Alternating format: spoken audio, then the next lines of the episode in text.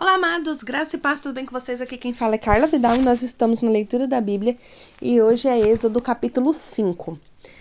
Pega tua Bíblia e vem conosco. Depois disso, Moisés e Arão foram falar com Faraó e disseram: Assim diz o Senhor, o Deus de Israel: Deixa o meu povo ir para celebrar-me uma festa no deserto. E Faraó respondeu: Quem é o Senhor para que eu lhe obedeça e deixe Israel sair? Não conheço o Senhor e não deixarei Israel sair. Eles insistiram.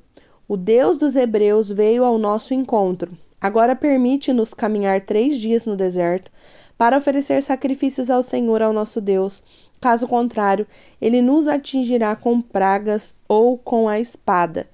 Mas o rei do Egito respondeu: Moisés e Arão, por que vocês estão fazendo o povo interromper suas tarefas? Voltem ao trabalho. E ele acrescentou: essa gente já é tão numerosa e vocês ainda fazem parar de trabalhar? No mesmo dia, o faraó deu a seguinte ordem aos feitores e capatazes responsáveis pelo povo: Não forneçam mais palha ao povo para fazer tijolos como os faziam antes. Eles que tratem de ajuntar palha, mas exijam que continuem a fazer a mesma quantidade de tijolos. Não reduzam a cota.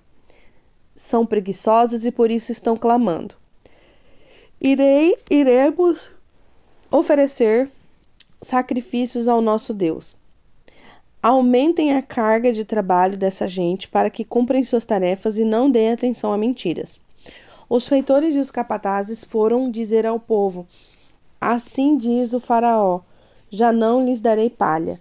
Saiam, saiam e recolham-na onde puderem achá-la, pois o trabalho de vocês em nada será reduzido. O povo então espalhou-se por todo o Egito a fim de juntar restolho, restolho em lugar de palha. Enquanto isso, os feitores os pressionavam, dizendo: completem a mesma tarefa diária que lhe foi exigida quando tinham palha.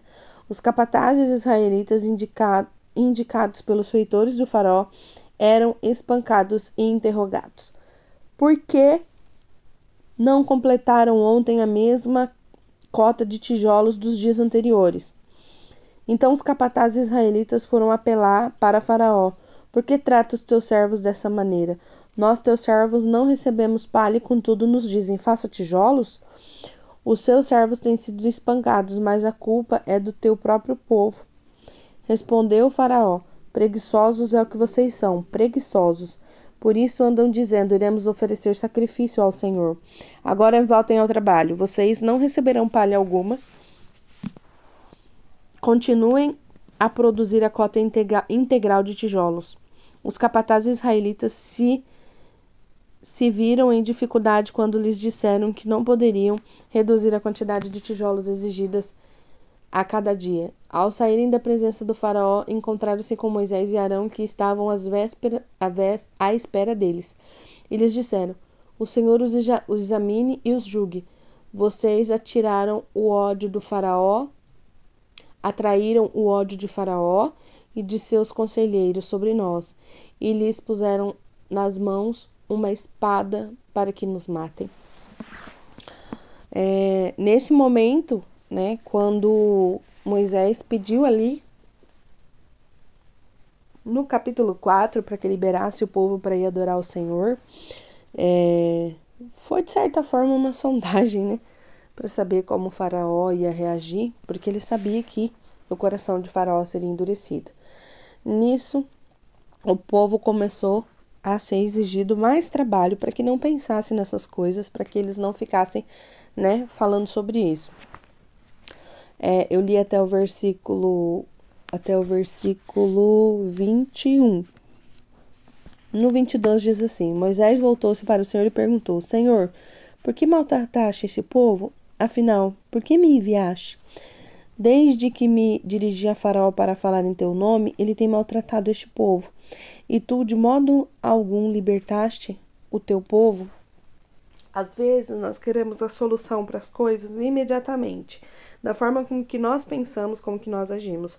Só que nós não temos o poder que Deus tem de saber as coisas que estão ocultas, coisas que nós não podemos saber, coisas que não estão não foi dado a nós a saber, coisas que estão nos bastidores, coisas que estão guardadas.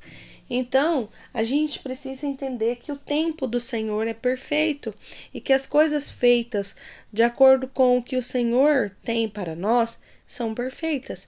Então, nós precisamos compreender, nós precisamos buscar ao Senhor para fazer as coisas como Deus quer que tenhamos a fazer.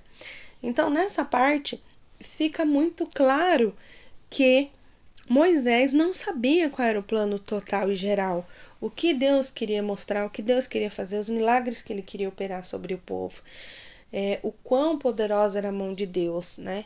E nesse momento a gente vê que sempre antes de algo libertador vai haver uma opressão.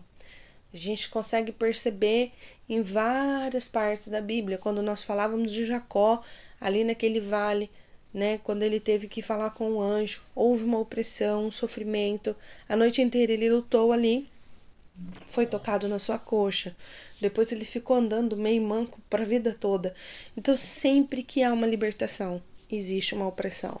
Mas foi garantido a vitória para o povo de Deus.